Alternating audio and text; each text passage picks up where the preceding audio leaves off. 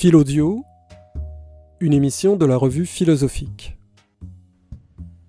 Aujourd'hui à Philaudio, nous recevons Magali Besson, qui est professeure de philosophie politique à l'université de Paris 1 et qui co-dirige avec Didier Mineur le dossier de la revue philosophique consacré à la démocratie entre substance et procédure.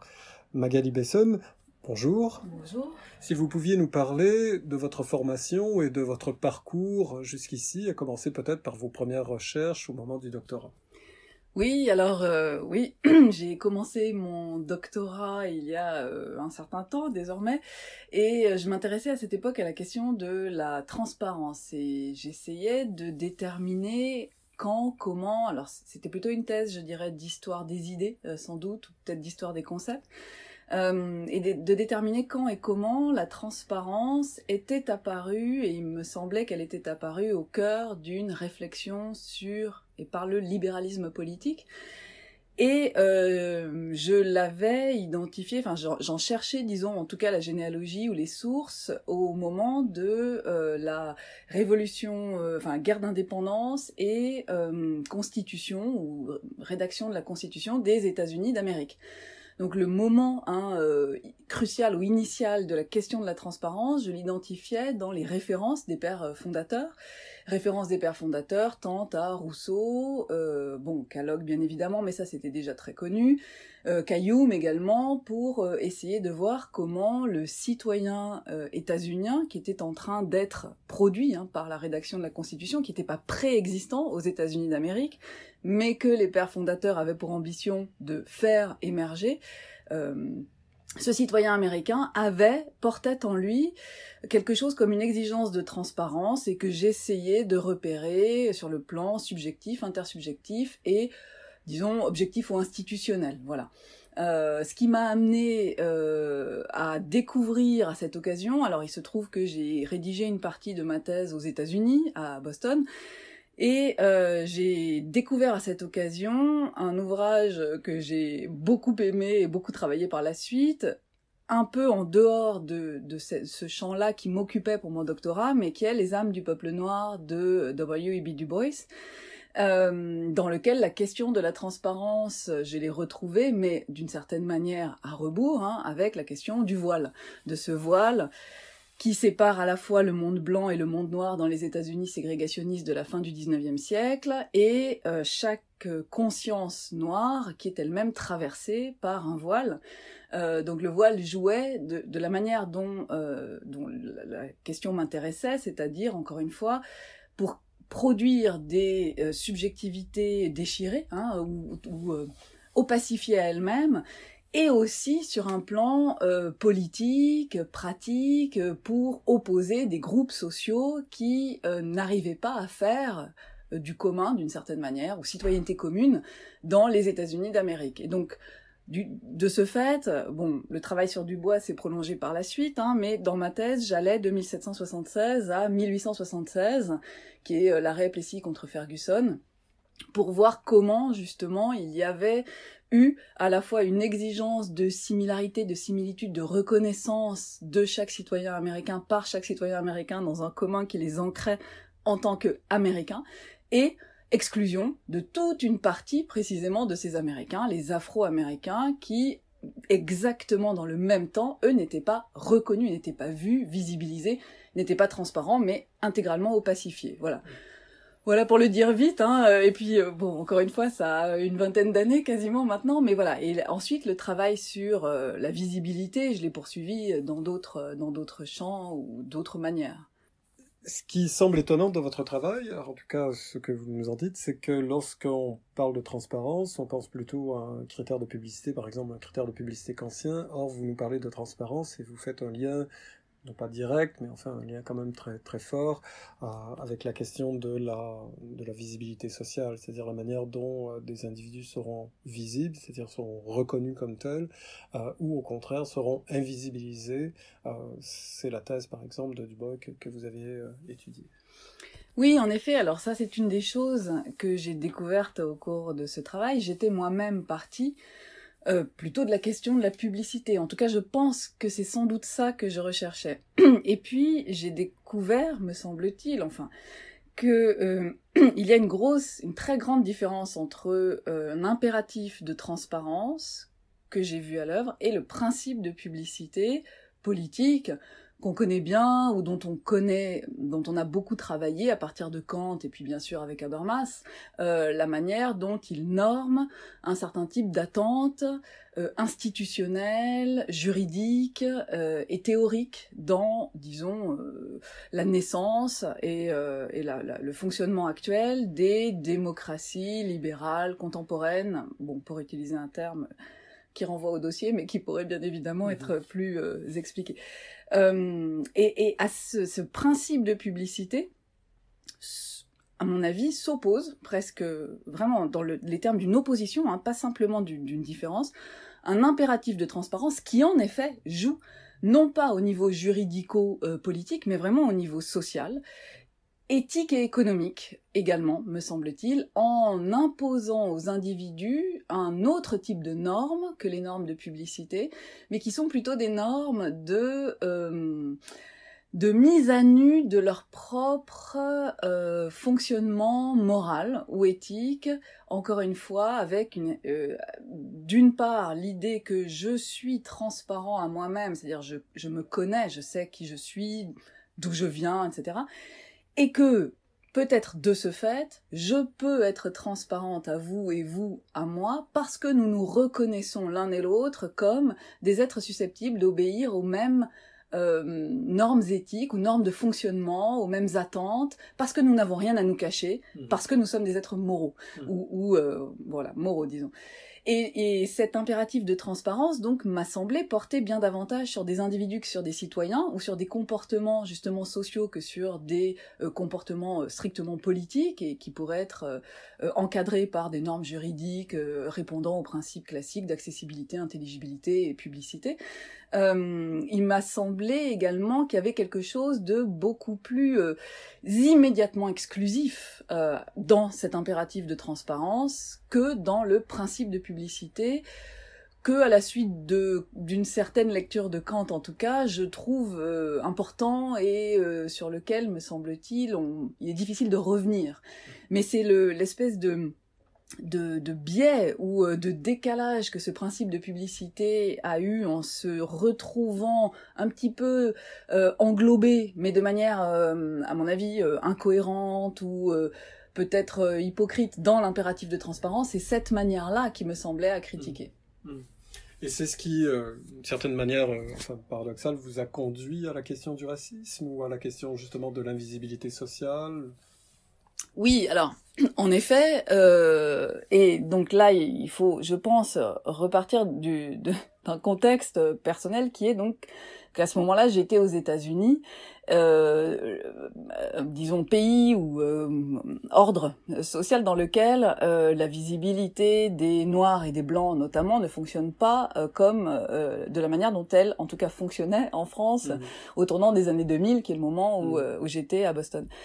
Et, euh, et j'ai, euh, il m'a, il m'a semblé aussi que euh, cette question de la visibilité ou de l'exigence de visibilité des corps, ou alors même peut-être plus de manière plus pertinente encore, la projection d'une représentation, d'une attente de visibilité, disons, des sentiments moraux sur les corps noirs étaient des sentiments moraux, des normes politiques, etc., et des normes de fonctionnement communs sur les corps noirs euh, était massive et était très excluante. Et il se trouve que, pour revenir à ce que je disais sur ma thèse, euh, j'avais travaillé sur les pères fondateurs et notamment sur Thomas Jefferson, qui bien sûr est connu euh, pour avoir été le principal rédacteur de la Déclaration d'indépendance, mais qui a aussi écrit un texte très connu aux États-Unis, mais beaucoup moins en France, qui est les notes sur l'État de Virginie, notes sur l'État de Virginie, dans lesquelles il précise euh, que euh, euh, à terme, euh, ce serait bien qu'on mette fin à l'esclavage aux États-Unis. Hein, on est encore une fois en, voilà, au tournant du 18e, 19e siècle, mais que quand bien même on mettrait fin à l'esclavage aux États-Unis, les Noirs ne pourraient pas faire partie de la citoyenneté états-unienne, qu'il serait à ce moment-là indispensable d'imaginer quelque chose comme un retour en Afrique ou euh, une déportation hein, en Afrique, euh, tout simplement parce que, dit Jefferson, euh, bien sûr, dans la Rome antique, il y a eu des esclaves, et ces esclaves, une fois qu'ils étaient émancipés, s'intégraient, le cas échéant, parfaitement avec les citoyens romains, mais les Noirs sont noirs, et ce voile de couleur qui les recouvre les rend opaques, dit Jefferson, de telle sorte qu'on n'arrive pas à percevoir euh, ce qu'ils sont. Et c'est pour cette raison-là que dans les notes sur l'État de Virginie, euh, Jefferson, donc qui prend position plutôt en faveur de l'abolition, par ailleurs estime que blancs et noirs ne pourront pas vivre ensemble dans un États-Unis d'Amérique apaisé ou réconcilié. Donc en fait, si, euh, si je vous comprends bien, toute cette question euh, du racisme liée à la question de la transparence suppose d'une certaine manière une forme de responsabilité des, personnes impliquées, euh, ce qui, j'imagine, vous a conduit à ce travail récent sur la question de la réparation. Peut-être pourriez-vous nous en dire quelques mots. Oui, merci. Alors, je suis arrivée à la question de la réparation euh, par deux entrées, je dirais. Une entrée qui est en effet celle du racisme, euh, dont j'avais pu observer certains et commencer à identifier certains facteurs, certains composants aux États-Unis, mais euh, dont il m'intéressait de saisir précisément en quoi, de manière contextuelle, la question se posait de manière différente en France, hein, euh, parce que, à mon avis, il est absolument impossible de plaquer les concepts états-uniens forgés aux États-Unis pour diagnostiquer et éventuellement résoudre une situation complexe aux États-Unis, il me semble impossible de les plaquer pour comprendre la situation en France. Donc ça, c'est la, première entrée, celle par la question du racisme et de la race, euh, question raciale qui, là encore, hein, s'entend de manière très très différente dans le contexte français. Le, le, la deuxième entrée, c'est celle par la justice. Euh, j'avais travaillé aussi à la fin de ma thèse sur les questions de justice pénale internationale euh, et notamment en Bosnie-Herzégovine, euh, sur la réception des catégories juridiques du tribunal pénal international pour l'ex-Yougoslavie, un peu dans le dans, les populations concernées par ces jugements, par les jugements émis. Et euh, la justice pénale internationale d'une part et les questions de justice sociale que j'avais abordées d'autre d'autre part m'ont amené dans ce grand euh, champ euh, qui naissait aussi euh, au début du XXe siècle de manière théorique, enfin d'abord pratique mais ensuite théorique, celui des justices transitionnelles. Et je suis arrivée à la question des réparations sans doute par ces deux biais-là, c'est-à-dire mmh. d'une part les réparations telles qu'elles commençaient à être pensées, théorisées pour des crimes de masse dans le cadre de la justice internationale et la question des réparations telles qu'elles commençaient à être exigées euh, par les anciens, euh, enfin par les descendants des esclaves dans les colonies des anciens empires coloniaux, et notamment à la conférence de Durban, par exemple, hein, en 2001, où la question des réparations au titre du racisme et de l'esclavage colonial est arrivée euh, enfin, sur le devant de la scène de manière un peu inattendue, je pense, pour certains, et en tout cas très claire. Et donc voilà, c'est, je pense, la conjonction de ces deux lignes euh, dans mon propre travail qui va amener à réfléchir sur la question des réparations au titre de l'esclavage, et euh, le livre euh, qui est à paraître euh, à l'automne, dans le livre, j'ai choisi de restreindre cette question au contexte français, D'abord pour des convictions théoriques personnelles qui sont que je pense qu'on ne peut théoriser correctement qu'en ancrant euh, les concepts, les catégories, les arguments et la théorisation dans un contexte. Euh, il me semble difficile d'arriver à théoriser à un métaniveau qui ferait fi euh, des contraintes culturelles, linguistiques, sociales dans lesquelles on théorise. Voilà. Et d'autre part parce que la question est peu euh, traitée, en tout cas théoriquement en France, alors même que elle est l'objet euh, de débats extrêmement vifs, extrêmement polarisés, où les accusations fusent euh, dans tous les sens, accusations de victimisation d'un côté pour ceux qui demandent réparation au titre de l'esclavage, et accusations de racisme de l'autre pour euh, ceux qui n'entendent pas l'éventuelle légitimité et la mesure dans laquelle il y a une éventuelle légitimité de ces réparations de l'autre. Hmm. Et peut-être pour faire le pont avec le le dossier que vous dirigez avec Didier Mineur.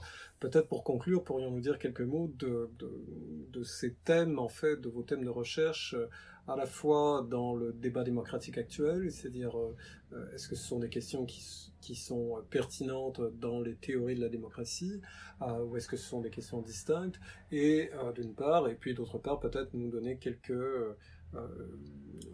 pistes de recherche qui seraient les vôtres à partir de ce que vous avez fait jusqu'à maintenant alors concernant leur, euh, la, pertinence ou l'inclusion de mes euh, recherches euh, sur les théories de la démocratie, je pense que la question qui m'anime depuis le début, c'est celle évidemment de l'inclusion, mmh. mais elle n'est pas très originale, mais la question de l'inclusion des voix de tous les concernés à l'intérieur de débats à sur des prises de décision, éventuellement prenant plus tard une forme législative, mais, mais pas nécessairement, euh, sur des prises de décision qui vont les, qui vont les affecter. Mmh. Euh, cette question, elle touche les, euh, la manière dont, précisément, un discours de revendication, un claim, à un moment donné, s'entend ou ne s'entend pas, se trouve réduit au silence, euh, se trouve euh, nié, en tout cas dans sa tentative de justification, mais également dans les normes mobilisées pour dire I claim, pour dire voilà, mhm. je, je, revendique un certain type de euh, comportement parce que au nom d'une injustice, hein, voilà, c'est ça qui m'intéresse. donc ça, c'est voilà la question du discours enfin de la parole démocratique mhm. plutôt, voilà les questions qui m'intéressent à l'heure actuelle, dans la, en ce moment-là, ce sur quoi je vais travailler, alors euh, il y a deux choses là encore. D'une part, euh, on a un projet avec un collègue, Mathieu Renaud de Paris 8. On va, on, est en train de rédiger un petit livre euh, sur du, du à nouveau, parce que là encore, finalement, en France, il y a eu peu de travaux, notamment philosophiques, sur du Boyce. Et sur la question de la double conscience, en gros. Voilà, qu'est-ce que ça signifie? C'est un impact chez Dubois, le terme de double conscience hein, dans les âmes du peuple noir. Pourquoi? Comment Comment il a eu cette toute cette, cette, réception massive qu'il a eue donc ça, c'est un petit projet, mais auquel je tiens beaucoup.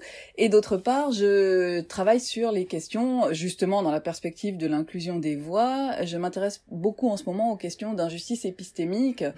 Euh, également, alors parce que les, la question d'injustice épistémique me permet d'arriver à travailler les formes de euh, euh, de déni ou de dénégation, mais également de mise au silence de la parole des minorités. Euh, également parce que la question de justice épistémique me renvoie à mon propre euh, statut de, de dominant épistémique, mmh. c'est-à-dire en tant que professeur de philosophie, et que je trouve qu'il n'est pas complètement inutile de réfléchir un peu, de manière un peu ferme, sur sa propre, son propre positionnement mmh. lorsqu'on produit de la connaissance qui est située. Mmh. alors même qu'on est en position de dominant. Voilà. Donc ce sont un peu les, les pistes là que je suis en train d'essayer de tracer pour l'avenir. Magali Besson, merci donc pour cet entretien. Euh, nous vous lirons donc avec plaisir dans ce livre qui va paraître aux éditions Vrin à, l'automne, si j'ai bien compris. C'est ça. Merci. exactement ça. Merci. Philodio est une émission créée par la revue philosophique et animée par Christian Nadeau, professeur au département de philosophie de l'Université de Montréal. Réalisation Gabriel Monette.